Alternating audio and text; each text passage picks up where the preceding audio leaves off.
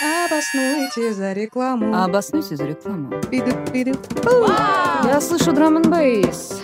А, Сегодня практически май. Мы находимся в маленькой студии где-то в анналах правды.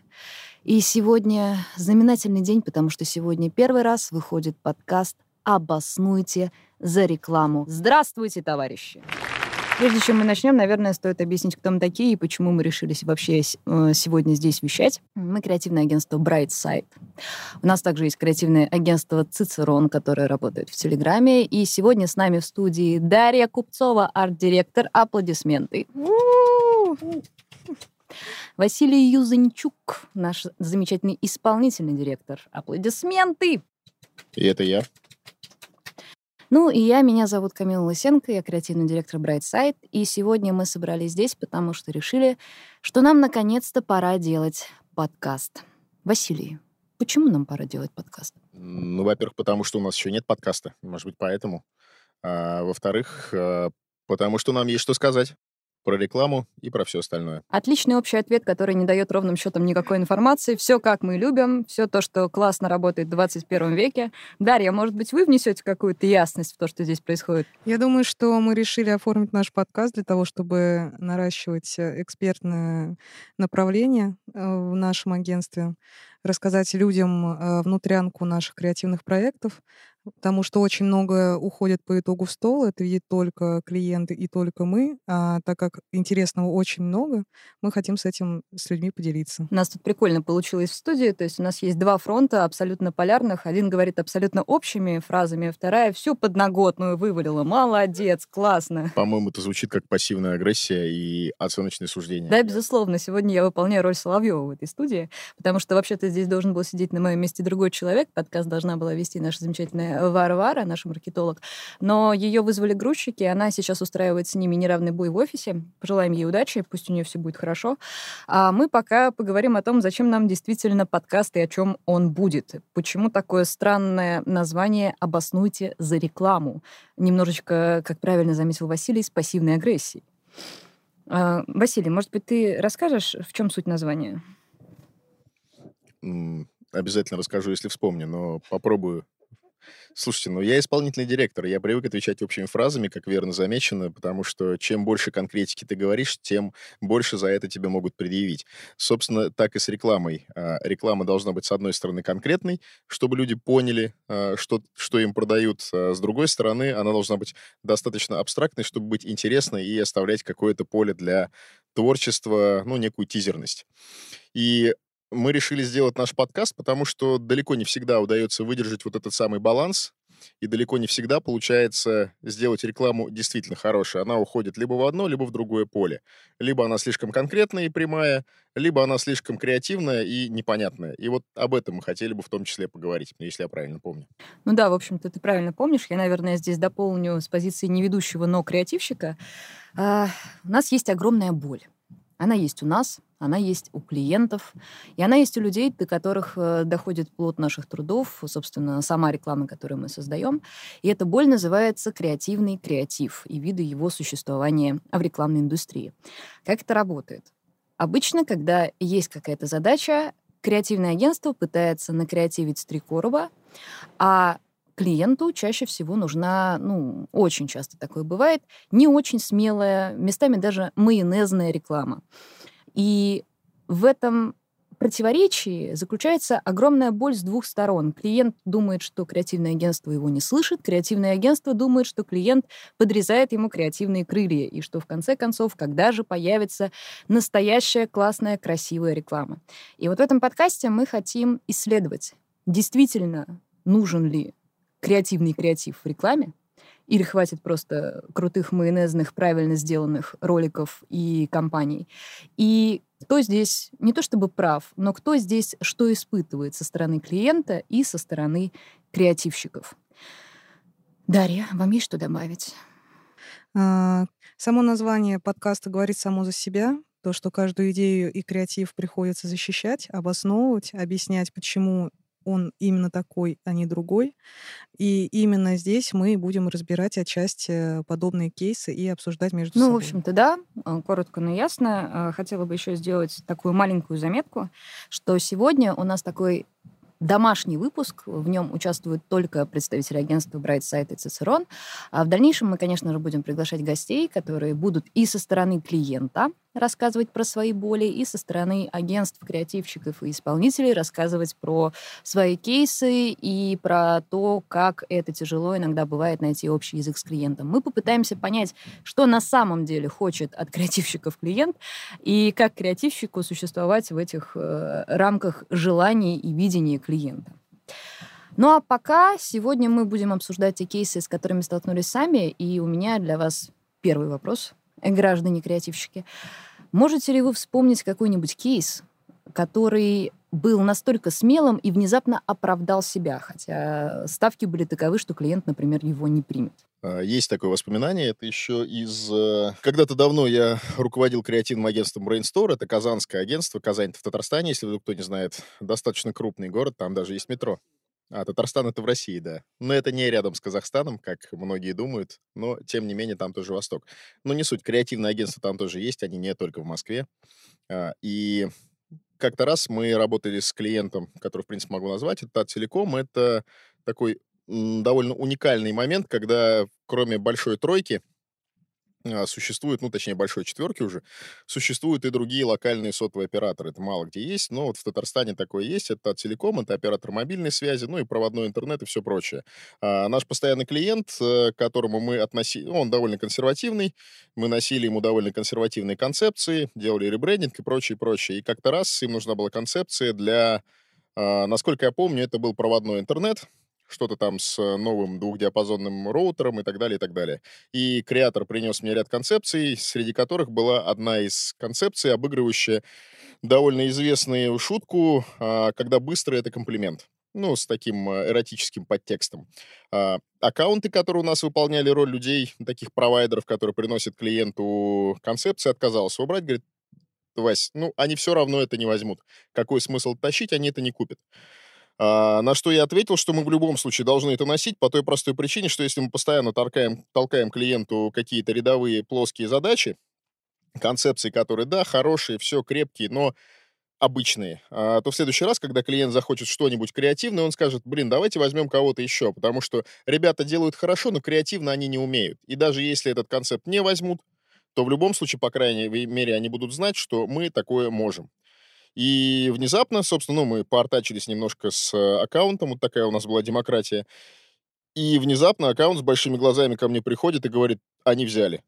То есть они взяли эту концепцию, они ее разместили, откатали там в лифтах, по-моему, или где-то еще. Это к чему? Это к тому, что всегда а, имеет смысл проявлять какую-то смелость, потому что, потому что а вдруг? Потому что а вдруг может иногда сработать. Слушай, это прикольная на самом деле тема, и даже здесь не про «а вдруг» я зацепилась, а именно про то, что когда ты отдаешь клиенту к своей концепции, ты все-таки начинаешь думать немножко стратегически с захватом на будущее. То есть не только, чтобы вот в данный конкретный момент у тебя взяли какую-то конкретную концепцию, но вообще логика подачи концепции, она же э, устраивается как? Ты знаешь, что, например, вот эту концепцию возьмут вероятнее всего. Вот эта концепция нужна, чтобы вот первая концепция на второй концепции выглядела бы поярче, поинтереснее. И такие стратегические шаги — это внутренние э, детали аккаунтинга, про которые мало кто обычно думает из креативщиков. То есть как работает креативщик.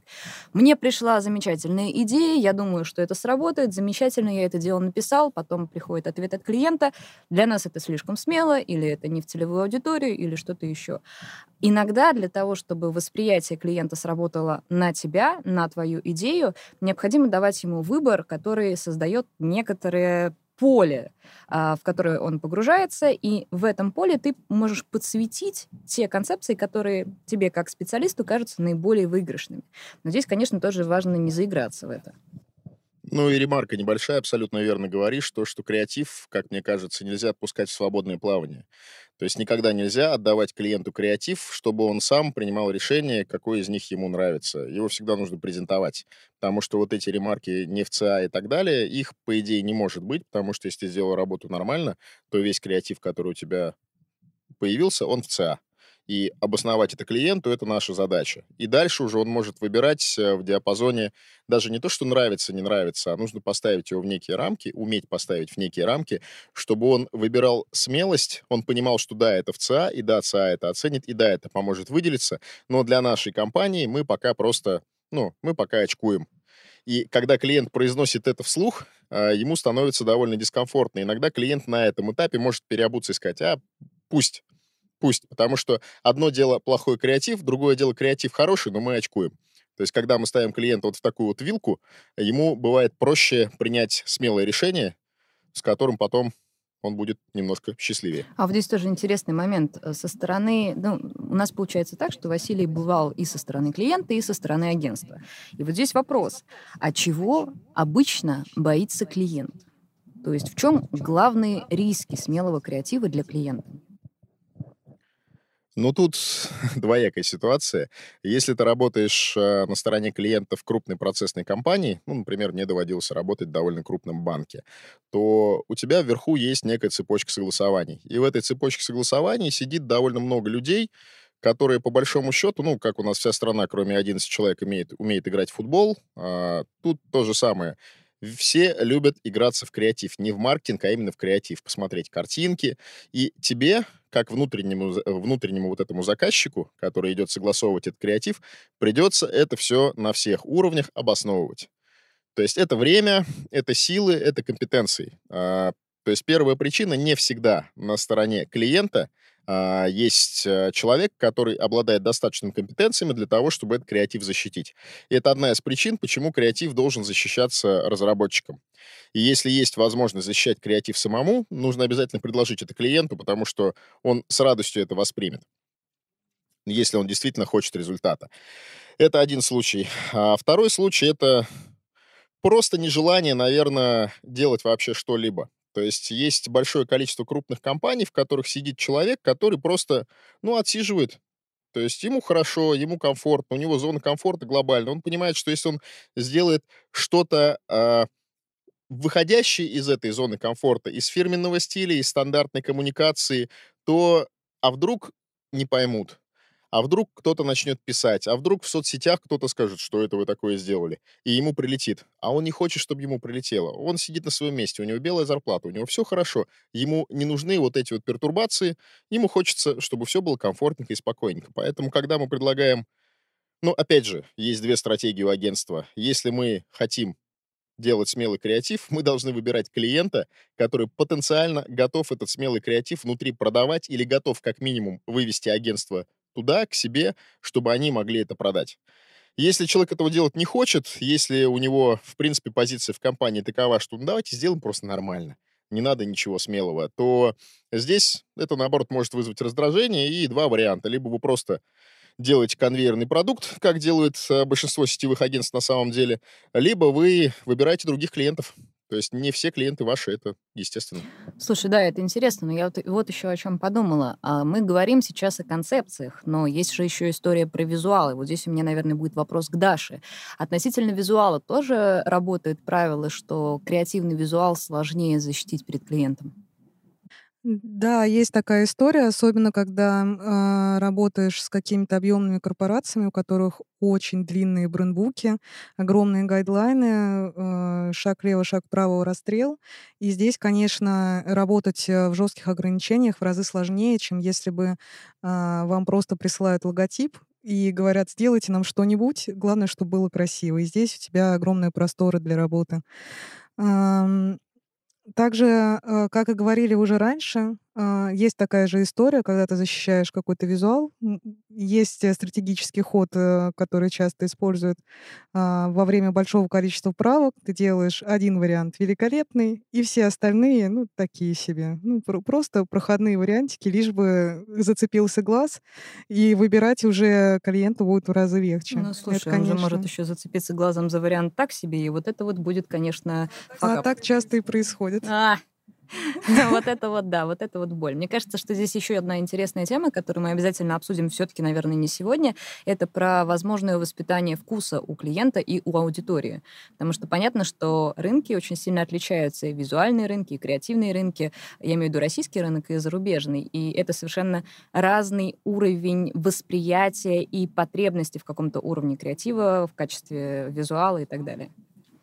Ну, я хотел бы еще добавить а, первый момент, э, что если клиент выбирает вариант так себе, который не нравится вам самим, то это косяк агентства. Потому что нельзя носить клиенту варианты, с которыми вы не готовы работать. Да, они могут внутри для вас быть хуже или лучше, какой-то идеальный, который менее идеальный, но они все должны быть хорошими для вас. То есть с каждым из них вы готовы работать. Я просто не в первый раз то слышу, что, ну, там, опять возьмут какую-нибудь ерунду. Но не давайте ерунду. А, либо пытайтесь с этим что-то делать. Потому что, опять же, даже с визуалами, я как маркетолог могу сказать, что лучший способ продавать визуалы — это работа с маркетингом. Потому что нельзя давать клиенту оценивать визуалы по принципу «выберите красивую картинку».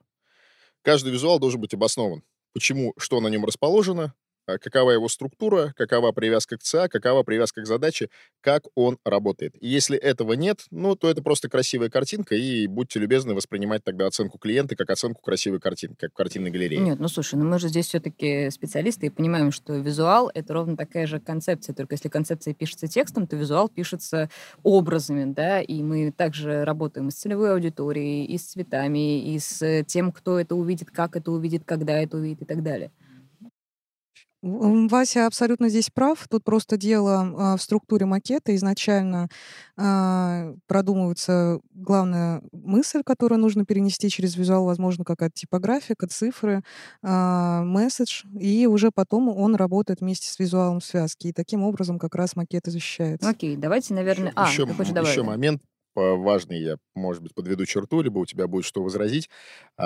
Мы только что вскрыли, точнее, ты вскрыла еще одну важную проблему агентства. Ты говоришь про профессионализм, а, но мы не должны забывать о том, что клиент обращается к нам именно потому, что мы профессионалы, а он не настолько профессионал. Не потому, что у него мало времени, он может также нанять дизайнеров, но агентство воспринимает как профессионалов. Мы лучше, чем клиент, разбираемся в том, что ему нужно, предполагается.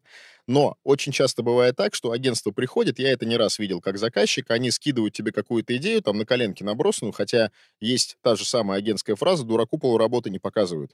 Есть еще одна фраза, она, правда, из журналистики больше, но подходит здесь. Разговаривать с читателем как с умным человеком, но не забывайте о том, что он дурак. И здесь я, как бывший клиент, и, возможно, там когда-нибудь я еще буду клиентом, я могу сказать, это правда. Рассказывайте мне как дураку. Нет никакого common sense, нет никаких само собой разумеющихся вещей. Объясните мне детально, почему этот макет такой. Мне будет проще понять, мне будет проще оценить, мне будет проще продать его внутри. И это вроде бы элементарная вещь, но честно, очень многие так не делают, потому что, ну, это же, само собой разумеется, это же очевидно. Ничего очевидного нет. На самом деле, твоя фраза «нет никакого common sense» сейчас прозвучала как девиз всего мира, мне кажется. Э, слушайте, ну, это, конечно, все очень здорово, но давайте вернемся к кейсам. Отошли немножко на философский лад. Даш, э, я слышала, у тебя был какой-то кейс с тачкой, про который ты хотела рассказать.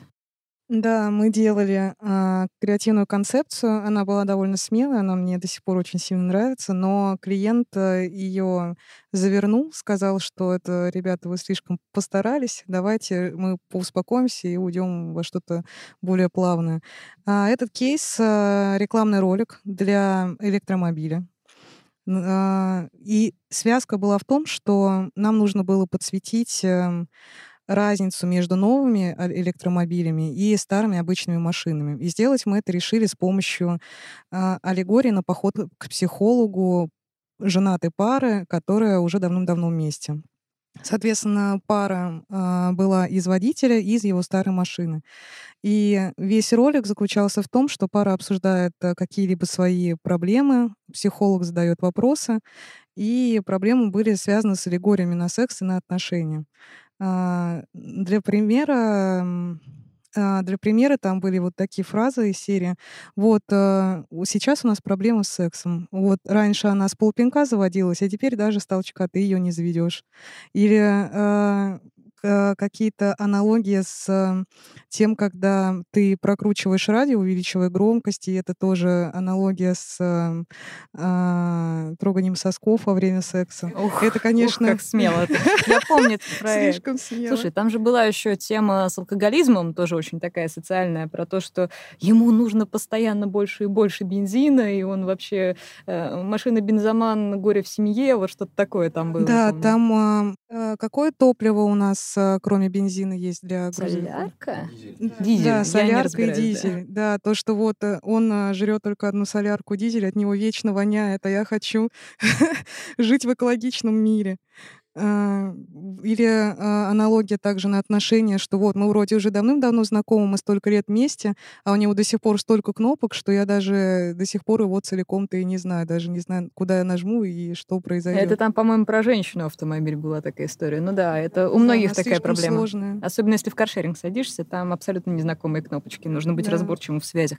Или когда а, она молчит, молчит, я пытаюсь а, что-то сделать, решить, а она просто молчит, выдает мне check-engine, ошибку, и я не знаю, что с ней происходит. Вот она обиделась, и я не понимаю, что мне У нее делать. просто голова болит, чувак, да. Я помню этот кейс, это было интересно, очень жалко, что его не приняли. Кстати, вот, Василий, может, со стороны клиента скажешь, почему его не приняли? Как думаешь? Ну, я могу предположить, то есть поставив себя на место клиента в данном случае. А, ну, опять же, может быть, просто там, условно, аудитория как-то была у клиента в голове не выстроена или что-то еще.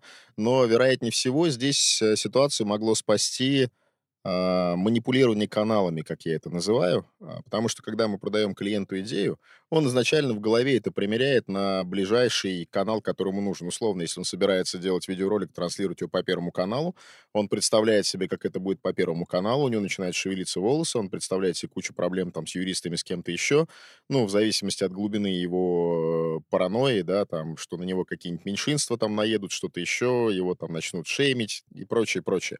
Но если мы говорим ему о том, что сейчас есть там аудитория ТикТока, есть аудитория Ютуба, где можно запустить какую-то партизанщину, и вот там это все может вполне зайти, и показать ему примеры какого-нибудь трешака, я не знаю, там, от э, того же самого, кто у нас там, Контекст, да, развлекается часто. А, Durex, Durex, да, прошу прощения. Durex у нас развлекается. Вот показать ему Durex, э, показать ему что-то э, Burger King. Соответственно, очень часто у клиента срабатывает мотив «хочу так же». То есть он, никто не хочет быть первым смелым, а, но если кто-то из крупника уже подобное сделал, он с большей вероятностью согласится. То есть, когда мы тащим смелые концепции, нужно показывать э, в качестве такого довеска смелые концепции других компаний. В идеале из того же рынка, но не обязательно. Я не говорю, что это гарантированно, да, но это повысит шансы. Да, это очень классное замечание. Кстати говоря, по поводу смелых концепций и того, как клиент балансирует на грани «хочу смело, но еще не отросли причиндалы», «хочу смело, не отросли причиндалы». И вот этот вот баланс иногда очень сильно э, срывает классные действительно идеи. У нас был кейс, Этот кейс был связан с кондитерской фабрикой, довольно большой, не можем называть ее, к сожалению, но весьма большой, вы точно ее знаете. И это российская кондитерская фабрика, которая выводила на рынок новый продукт. Это был молочный шоколад, почти как нутелла, но только наша. Все замечательно. Ребята пришли с тем, что вот наш молочный шоколад настолько молочный, что там буквально-таки целая корова в банке, и вот мы хотим как-то донести это, мы готовы к любым смелым открытиям, мы вообще там заканы, и давайте креативьте к нам, пожалуйста. Мы накреативили, причем они хотели действовать через партизанский, собственно говоря, а, маркетинг. э, Маркетинг или маркетинг? Все время забываю. Слово вариант. А, ладно. Пусть будет сегодня маркетинг. Добрый вечер. Они хотели действовать через э, партизанский маркетинг и именно в соцсетях. Мы предложили им такую историю. Так как первый город присутствия этого замечательного молочного шоколада был Москва, мы предложили вывести корову на Тверскую. Корова должна была пройти по Тверской, по нашему замечательному Бродвею, а, в окружении танцующей группы людей, которые раздают э, всем желающим блинчики с чудесным молочным шоколадом, а, в русских нарядах, замечательно. Мы надеялись на большое количество откликов. Клиент был в восторге от идеи. Мы уже начали подбирать корову. Коровы были... Достаточно много было вариантов. Э, Мы начали обрабатывать вопросы, куда все это дело отправлять и как сообщать о случившемся событии. И внезапно, буквально за несколько недель до запуска проекта, клиент сказал, что ему слишком смело. И исчез туман. До сих пор этот случай вызывает у нас незакрытую боль, потому что э, вид коровы на Тверской — это тот вид, который я хотела бы успеть увидеть в жизни.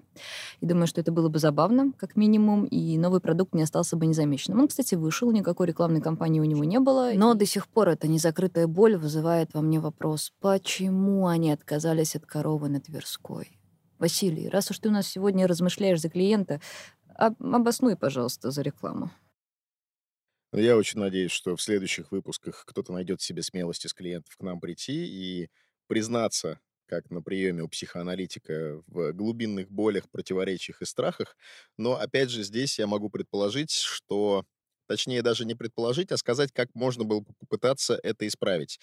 А, насколько я понимаю, произошло следующим образом. Сначала клиент согласился, потом клиент соскочил. И это та ситуация, когда нельзя ни в коем случае отпускать клиента. То есть э, первое, ну, как всегда, все в маркетинге эмоциональный, рациональный. Эмоционально согласен, дальше начинается рацуха.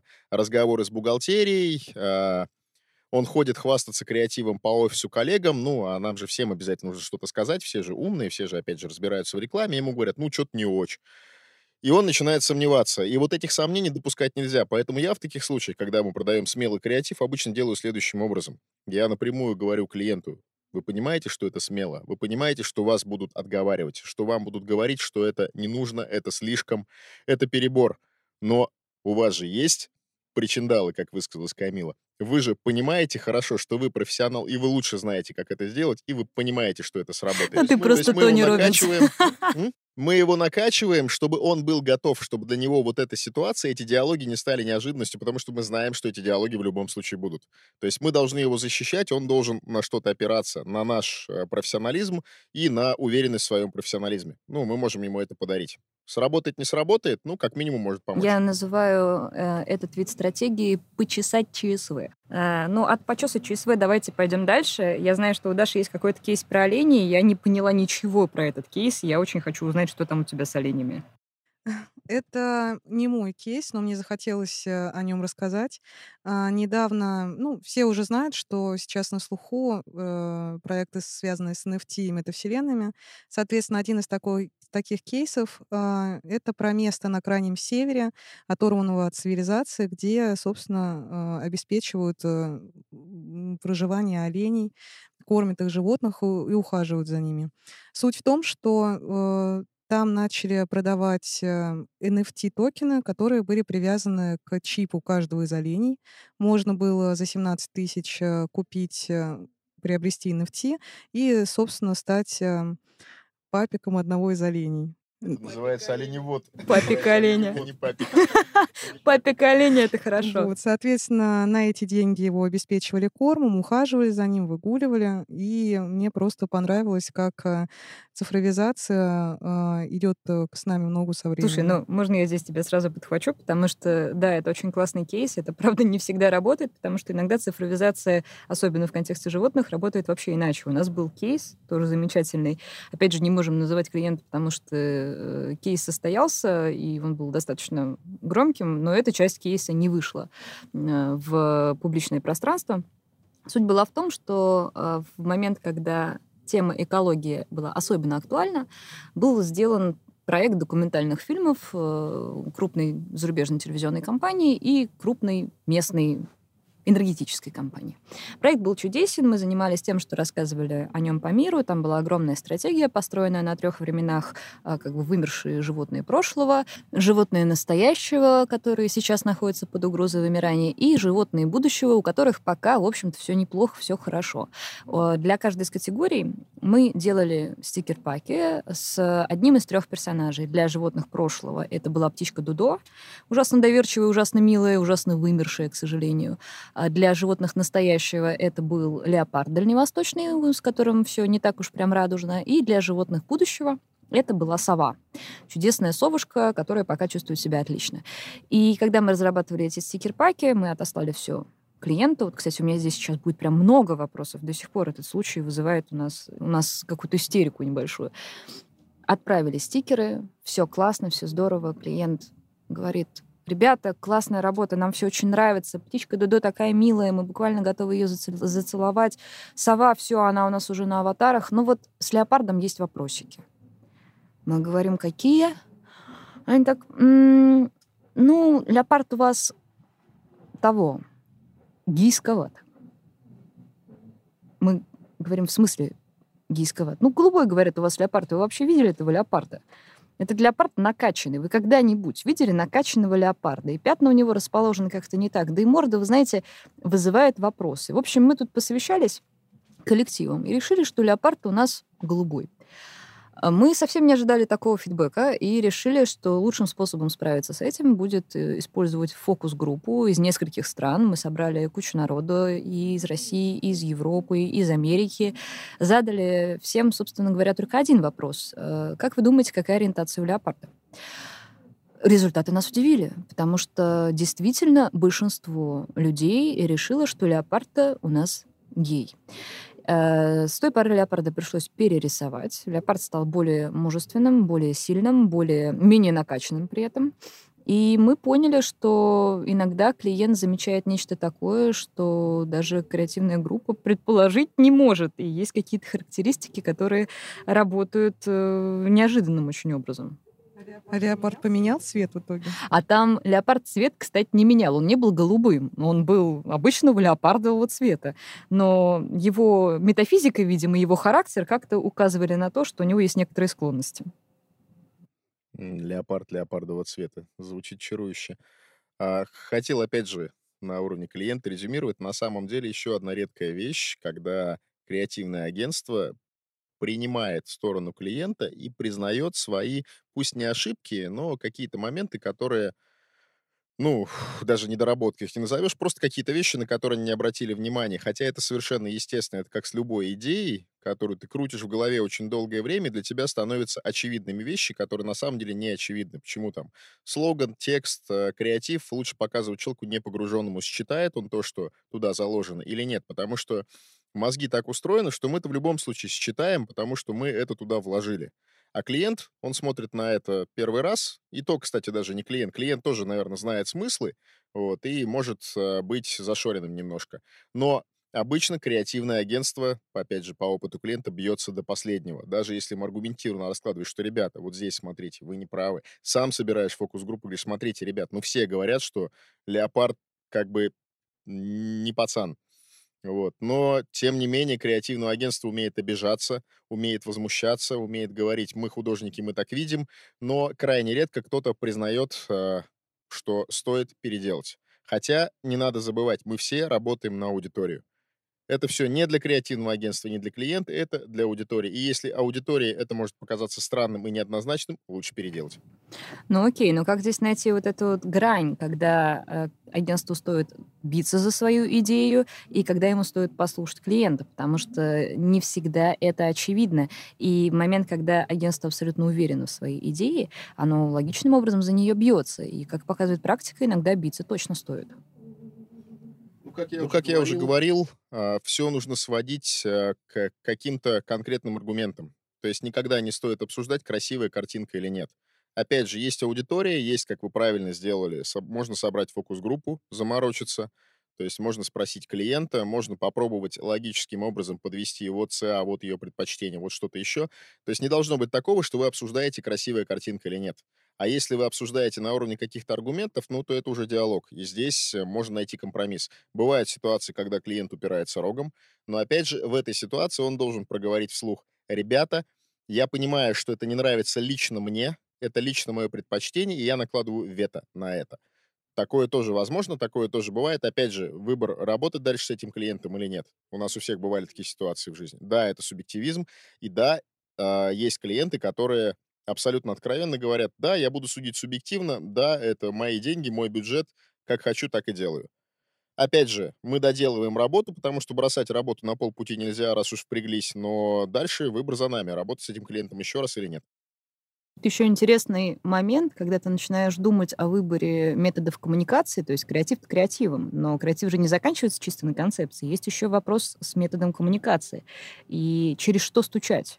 Иногда клиенты э, расценивают только классические платформы, например, диджитал, социальные сети, контекстная реклама, YouTube, э, ТВ, и не рассматривают какие-то более смелые каналы креатива, каналы э, креативной коммуникации, которые возможны. Я знаю, что у тебя какой-то кейс есть на эту тему. Ну, это любимый вопрос, а, стандартно там на семинарах, где-то еще. А, вопрос звучит так. Какой самый лучший рекламный канал?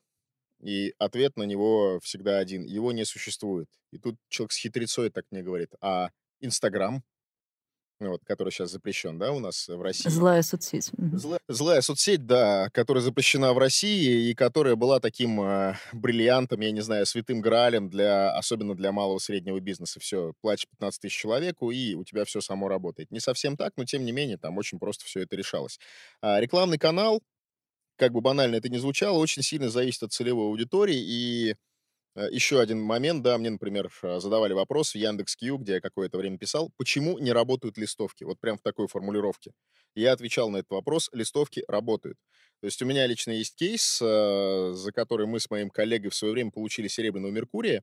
Более того, не просто получили, а нам пришлось давать жюри контакты нашего заказчика, потому что они не верили, что мы добились при помощи листовок 95% конверсии. А, да, это, ну, для нас это было не то, что шок. Мы простраивали механику. Механика нас... Это мы, мы открывали пиццерию Папу Джонс в Казани. В Казани никто ее не знал.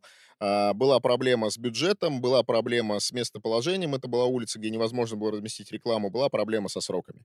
То есть, по большому счету, если сводить там все это к совсем короткой истории, у нас было всего два доступных канала на тот момент. Это промоутеры и радиореклама.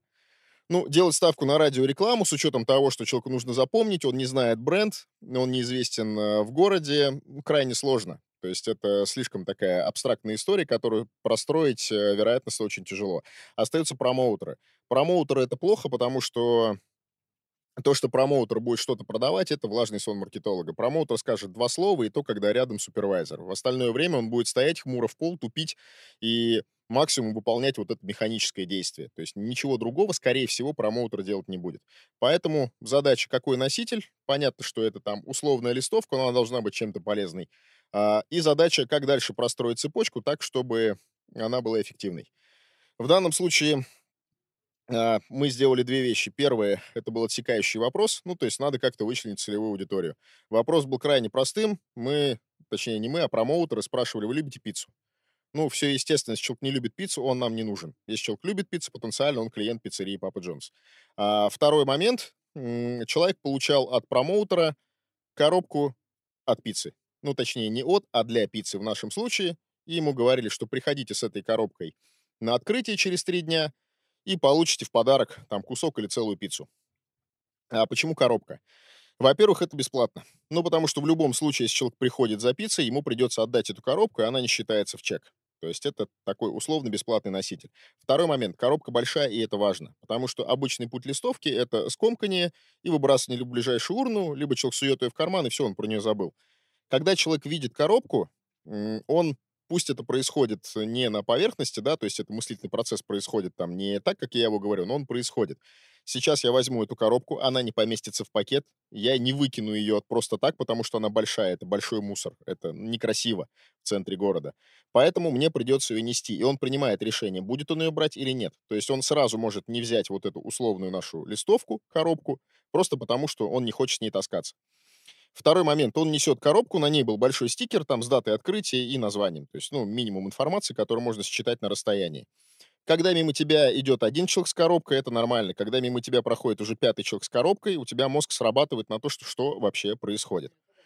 Мы делали это в середине дня а, для того, чтобы люди шли не домой, а в офис. А в центре много офисов. Соответственно, человек приходит в офис, кладет на стол эту коробку. Ну, потому что, опять же, она никуда не помещается. Проходят мимо люди, в основном там open space, они задают вопрос, ему приходится отвечать. То есть он таким образом рассказывает о том, что, ну, у нас что-то, да, вот мне дали коробку, можно будет там то-то, то-то взять. А, и третий, самый главный момент, я всегда говорю, что когда вы делаете какую-то акцию, человек должен страдать. Клиент должен страдать. Если клиент не страдает, то для него нет ценности. Любая бесплатная раздача должна идти через страдания и через боль. Если ты, не знаю, подписываешься на акцию ВКонтакте, там на бесплатные суши, ты вынужден на своей стене разместить сообщение, чтобы все знали, что ты повелся, и ради этого ты это делаешь, там тебе немножко стыдно, да, люди это знают. Это тоже немножко страдание. То чем больше человек перенес и испытал, тем выше ценность. Как еще нам создать ценность на уровне рекламной акции? Ну и, соответственно, человек таскался с этой коробкой, отвечал на вопросы. И волей-неволей он об этом помнит. То есть это впечаталось его в память, он с этим носителем контактирует больше, чем ему хотелось бы на самом деле. Ему сложно про него забыть. И, соответственно, я думаю, что это одна из ключевых причин, почему у нас выстроилась очередь и почему пиццерии Папы Джонс э, где-то к 12 дня кончились ингредиенты, им пришлось ехать в метро, а, потому что до этого у них а, самый лучший результат был 150 человек, по-моему, к ним пришло на открытие в Самаре, как они говорили. А у нас там, я сейчас не помню точные цифры, но мы раздали что-то порядка 400 коробок, и порядка 380 там, или 390 даже человек к нам пришло а, в тот момент на открытие. Ну и, соответственно, чтобы уж совсем добить, да, потому что э, любой человек скажет, что типа, ну ладно, раздали пиццу, бесплатно человек пришел, ушел. Ну так не бывает. Это был выходной, я специально стоял возле входа, видел, что люди приходят с детьми, э, и до продажи в этот день были, и до продажи были на достаточно хорошую сумму, потому что схватить пиццу и уйти, ну, нет. Человек посидит, там тем более пиво продавали, человек купит себе что-нибудь, то есть, э, опять же, это чистая психология, и Фактически, это то, как сработала листовка. Ну, потому что ничем глобально от листовки эта история не отличается, просто механика. Слушай, это на самом деле очень прикольно. А, Причем несколько лет назад в Москве был похожий кейс, но немножко по-другому он сработал. Этот кейс был на открытии Криспи Крим. Для тех, кто не знает, вдруг это пончиковая, достаточно такая известная в Москве. Суть в том, что там ты можешь купить 12 пончиков, то есть дюжину пончиков разных или одинаковых за весьма адекватные деньги. Они они подаются в таких красивых коробках и так далее. Абсолютно американская такая история, когда Криспи Крим только появлялись. Я просто совершенно случайно лично на это попала. Я шла мимо ЦУМа и увидела огромную очередь. Очередь, которая занимала практически всю площадь около ЦУМа. И Очередь стояла зачем-то, мне было, естественно, очень интересно, я подошла, мне повезло, мне просто сунули э, в коробку в руки, хотя я в очереди не успела отстоять. В коробке было 12 классических пончиков. Пончики были действительно вкусные, то есть в Криспи Крим я потом заходила и кушала, но конкретно вот на открытие прийти, так чтобы у тебя был повод ну, как бы самому закончить эту механику, стратегически более верная, мне кажется, твоя история, потому что Криспи Крим раздали, рассказали всем про свои пончики тем, что они раздали их, но конкретно на открытии они людей не привели. Люди уже попробовали эти пончики. У них не было причины, повода вернуться. И вот здесь вот очень классная тема, которую, я думаю, мы также будем раскрывать дальше в подкасте, это выстраивание тонкой психологии в рекламной кампании э, и простраивание таких деталей, как не только кто и когда будет коммуницировать с твоим продуктом, но и почему он должен будет довести эту коммуникацию до конца и в каком объеме он будет сталкиваться с этой коммуникацией и станет ее транслировать сам. Это очень классная тема, обязательно сделаем про это выпуск. А, продолжая э, тему психологии и коммуникации, а, расскажу вам про внутренний корпоративный кейс в одном из агентств, в котором я работала еще тогда дизайнером. А, на тот момент э, получилось так, что а, в агентстве коллектив, хоть несмотря на то, что он был дружелюбный, все друг с другом общались, в какой-то момент, э, когда появлялись сильные запары, начинали прибегать э, друзья, твои коллеги, которые просили тебя с чем-то помочь. Это вроде бы как мелочь, но когда ты в огне, ты стараешься как можно мягче отказать, но есть еще вещи, которые отказать нельзя, и ты нагружаешь себя дополнительными обязанностями за счет других людей, они говорят тебе спасибо, которые в карман не положишь, можешь. И таким образом а, все всегда и кончалось. В один из дней а, мой арт-директор решил хоть как-то попытаться решить эту проблему. Был создан а, чат Telegram-бот агентский, в который, когда к тебе подходил твой коллега и просил помочь, ты, выполняя его просьбу, заходил в чат-бот, писал его имя, и к нему на счет через бот падали какие-либо баллы. В конце месяца по при подсчете балловой системы ты мог получить, э, какие-то отгулы, плюшки от агентства, мерч, а, может быть, какие-то вкусности, может быть, алкоголь. И таким образом а, поддерживалась легкая атмосфера в коллективе, но при этом а, все э, хорошо и позитивно относились к вза взаимопомощи. Слушай, на самом деле это прикольно. Ну, два момента. Первое, что ты разделила, э, что можно было получить, получить отгулы, плюшки, алкоголь. Очень правильная последовательность в креативном агентстве, мне кажется.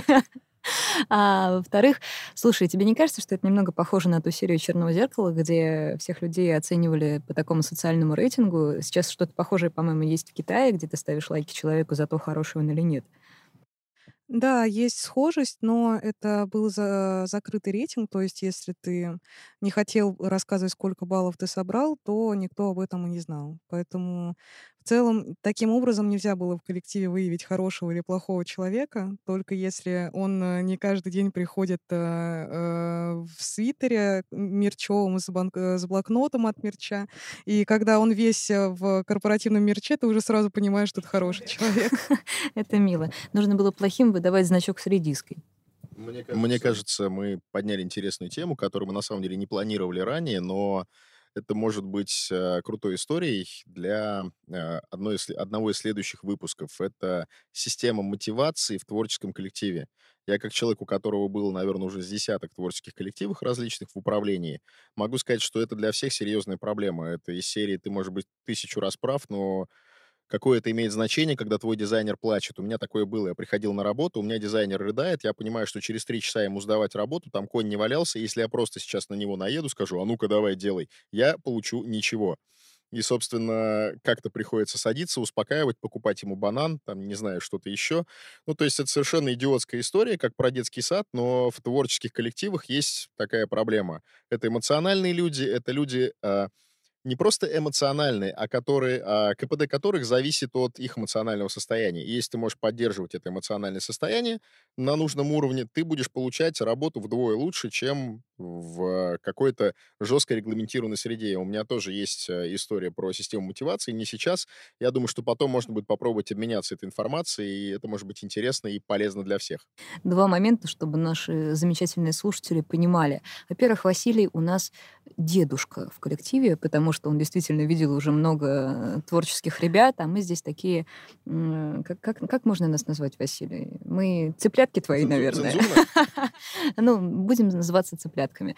Это раз. Во-вторых, у нас тоже есть э, методики работы по внутренней мотивации внутри коллектива. Некоторые из них, скажем так, наверное, не стоит называть в приличном эфире, хотя они ужасно веселые, и все, кто приходит к нам в офис, всегда очень радуются, когда их видят. Возможно, мы когда-нибудь о них расскажем, или если аудитория сильно попросит в комментариях, то мы сделаем бонусный выпуск, раскрывающий карты агентства Brightside и тайны его офиса. Но явно не сегодня. Да, это очень классная тема про внутреннюю мотивацию творческого коллектива.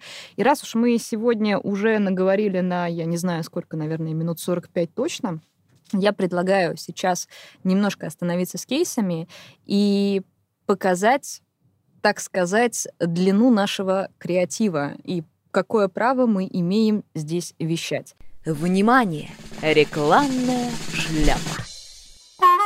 Напоминаю, что с вами на связи креативное агентство Brightside, и у нас есть теория о том, что продать можно, в общем-то, практически все, что угодно.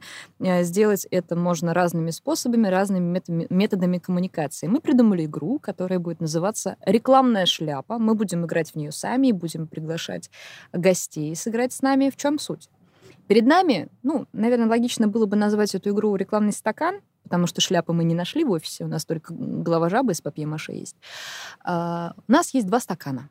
В одном стакане лежат какие-то товары. В другом стакане лежат какие-то аудитории. Сейчас мы вытянем по бумажке из первого и второго стакана и узнаем, кому и что мы будем продавать. У нас будет пять минут для того, чтобы обсудить и придумать какую-то рекламную кампанию, которая должна включать в себя как минимум три метода коммуникации. То есть это может быть наружная реклама, офлайн коммуникация диджитал, видео, ТВ, в общем, все что угодно. И мы постараемся сделать самый смелый креатив, который только возможен. Итак, тянем бумажечки. Там дарадарам, там или сначала продукт? Что выпало, то и доставай. У меня, продукт, продукт осыпался. Продукт осыпался. Доставайте, доставайте продукт, Камила. А я достаю продукт. Угу. Что продаем? Что продаем? Шапка с вибромассажем. Продаем, продаем шапку с вибромассажем, и теперь попробуем выяснить, кому мы Пусть Даша тянет, я уже, у меня рука тяжелая. Даша, кому продаем? Там да да дам там да дам Релацированные айтишники. Релацированные айтишники должны купить у нас шапку с вибромассажем. Ну, слушайте, мне кажется, что здесь все прям сразу уже начинает лежать на поверхности. Релацированные айтишники релацируются посредством переезда, правильно? Они летят в самолете, едут э, через Минск в Ригу или еще куда-нибудь, если пытаются попасть в Европу, а, через Сталин или еще как-то. То есть они проводят какое-то время в пути. Безусловно, в пути у них ужасно болит голова. Я предлагаю сделать рекламную кампанию шапки с вибромассажем, основанную на э, переездах. Что думаете? А, в целом вполне. Причем тут две мотивации. Как всегда, то есть нам нужно выбрать мотивацию через позитивное приобретение чего-либо, либо через страх. То есть э, человек, который э, релацируется, он в любом случае находится в стрессе. Вот, и одно из, одна из тех вещей, которые мы можем сделать, мы можем его напугать. То, что, что у айтишника ценно? Голова, правильно, у него больше нет ничего. То есть, если от него останется одна голова, как от профессора Доуэля, то по большому счету особо ничего не потеряет. Ну, главное, чтобы нейроинтерфейс какой-то был, чтобы он там свой код чего-то писал. А, но голова для него ценна. Как могли заметить наши уважаемые слушатели, э, Василий человек позитивный, любящий людей, исключительно не циничный. Ну, я же маркетолог, мне приходится слишком любить людей, это вредно. Так вот, а если мы говорим о том, что мы, и я настаиваю на том, что страх, страх один из самых лучших мотиваторов, мы пугаем их тем, что, ребята, из-за стрессов, из-за переездов, из-за всего прочего вы можете снизить свой КПД. Кровь отливает к ногам, там, не знаю, в самолете где-то еще, тут можно подтянуть какие-то исследования стандартно, они наверняка есть, и вы можете там те, кто перелетает, проводят в самолете больше какого-то количества времени, теряют в мыслительной деятельности там энное количество процентов. Айтишники любят проценты, айтишники любят циферки. И здесь выходит на сцену наша замечательная шапка с вибромассажем. Шапка с вибромассажем — это отлично. Я думаю, что один из главных каналов коммуникации — это должны быть венчурные аппараты в аэропорту. Вполне такая классная тема. И, возможно, даже не в аэропорту, а в аэроэкспрессах, потому что, в принципе, с них начинается обычно дорога. А вокзалы, аэроэкспрессы, аэропорт, что еще это может быть? А, возможно, такие истории я бы еще сделала около посольств а, я думаю, что если играть, э, продолжать на страхе, то айтишники- это довольно замкнутые люди, и при релокации они испытывают довольно сильный стресс. Это может быть, э, чревато различными психологическими расстройствами. А, также, будем учитывать, что релокация иногда подразумевает, э, переезд в холодную страну. То есть у нас есть, в шапке вибромассаж. Также мы можем сделать, э, тонкую прослойку фольги, чтобы они не переживали, что кто-то может воздействовать на них извне. И заодно она может быть теплой и сохранять функцию теплорегуляции, и одновременно вместе их где-то греть в их э, в новой холодной стране. Слушай, это на самом деле отлично. Я думаю, что здесь стоило бы даже поискать э, соприкосновение аудитории релацированных айтишников с аудиториями теории заговора и потихонечку сделать дополнительный продукт. У нас тут, да, опять же, садится отличная вещь, ценовые сравнения. А, сколько стоит час психоаналитика, особенно в Европе, и сколько стоит наша замечательная шапка с вибромассажем, которая приносит схожий эффект. Это отлично. Причем я думаю, что здесь не только психоаналитика можно потянуть, но еще историю, в принципе, с медицинскими какими-то штуками, типа массажа и прочего. А еще, что можно было бы сюда добавить, во многом айтишники часто придерживаются методов релакса а медитации и прочее. А, и так как переезд для них это большой стресс, то можно позиционировать как дополнительное позиционирование эту шапку как способ отрешить отрешиться от мира и э, абстрагироваться от стресса, провести некоторый релакс. Ну и раз уж мы заговорили о релаксе, а, можно сделать такую партизанскую коммуникацию и написать там крупными буквами, а, я не знаю, там, не использовать а, для удовлетворения эротических потребностей. Потому что первое, что захочет сделать человек, когда увидит эту надпись, это попробовать именно в этом качестве. Но заметьте, мы не рекомендовали. Тогда сюда можно еще добавить коммуникацию, так как у нас не так уж много осталось платформ, где можно в, сети легально взаимодействовать с людьми.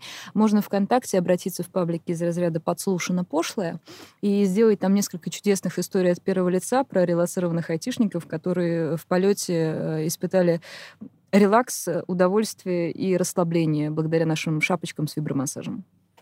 А, еще это же может быть, м, покупка не для частных лиц, а для корпорации, которая переезжает из другой страну, э, и хочет как-то поддержать, а, своих милых айтишников, которые переезжают Брендированная вместе с ним. шапка Это мало того, что брендированная шапка, она, если это вибромассаж, то она может же издавать, а, какую-то фразу на языке Морзе, и таким образом как раз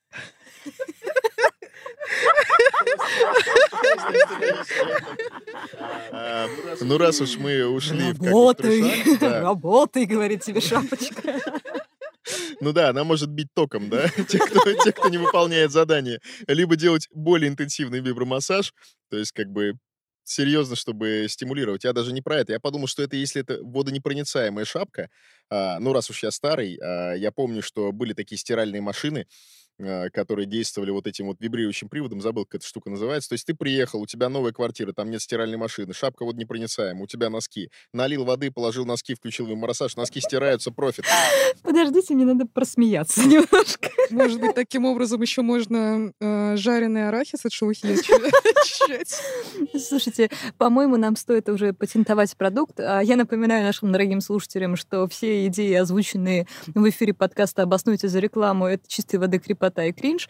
Э, Но в жизни мы работаем примерно так же. То есть накидываем до той поры, пока не находим что-то действительно очень крутое. Но сейчас э, шапку с вибромассажем захотелось даже мне, хотя я не релацированный айтишник. Я думаю, что нашла бы ей применение. И мы, кстати, не обсудили тему про то, что это можно использовать на домашних животных. Потому что э, какой кот не захочет пометь шапочку с вибромассажем? Если у вас нет кота, положите на грудь шапку с вибромассажем и получите примерно тот же эффект. Это должна быть шапка-ушанка тогда. Из кота. А, извините. А. Ну, слушайте, я думаю, что на этом э, нам стоит остановиться, потому что дальше мы пойдем уже в какие-то совершенно неизведанные дебри креатива, куда не стоит лезть неподготовленным. А, спасибо вам, Василий, спасибо вам, Дарья, спасибо мне за то, что мы все здесь собрались. Это первый выпуск нашего подкаста «Обоснуйте за рекламу». Дальше у нас будут гости, у нас будут серьезные гости, но подкаст никогда не станет серьезным. Он всегда будет иметь некоторую степень креативного креатива, которую вы не сможете регулировать. Но здесь мы будем обсуждать вопросы, которые позволят нам чуть лучше понять, как все устроено в рекламном мире и со стороны клиента, и со стороны агентства, где мостики между двумя этими берегами, и как по ним проходить и не грохнуться в ревущий поток бесконечного э, инфополя. Всем спасибо. Все свободны. До встречи. Обоснуйте за рекламу. Обоснуйте за рекламу. За рекламу обоснуй. Обоснуйте за рекламу. Обоснуйте за рекламу. Извините. Обоснуйте за рекламу. Обоснуйте за рекламу. Обоснуйте за рекламу. Обоснуйте за рекламу.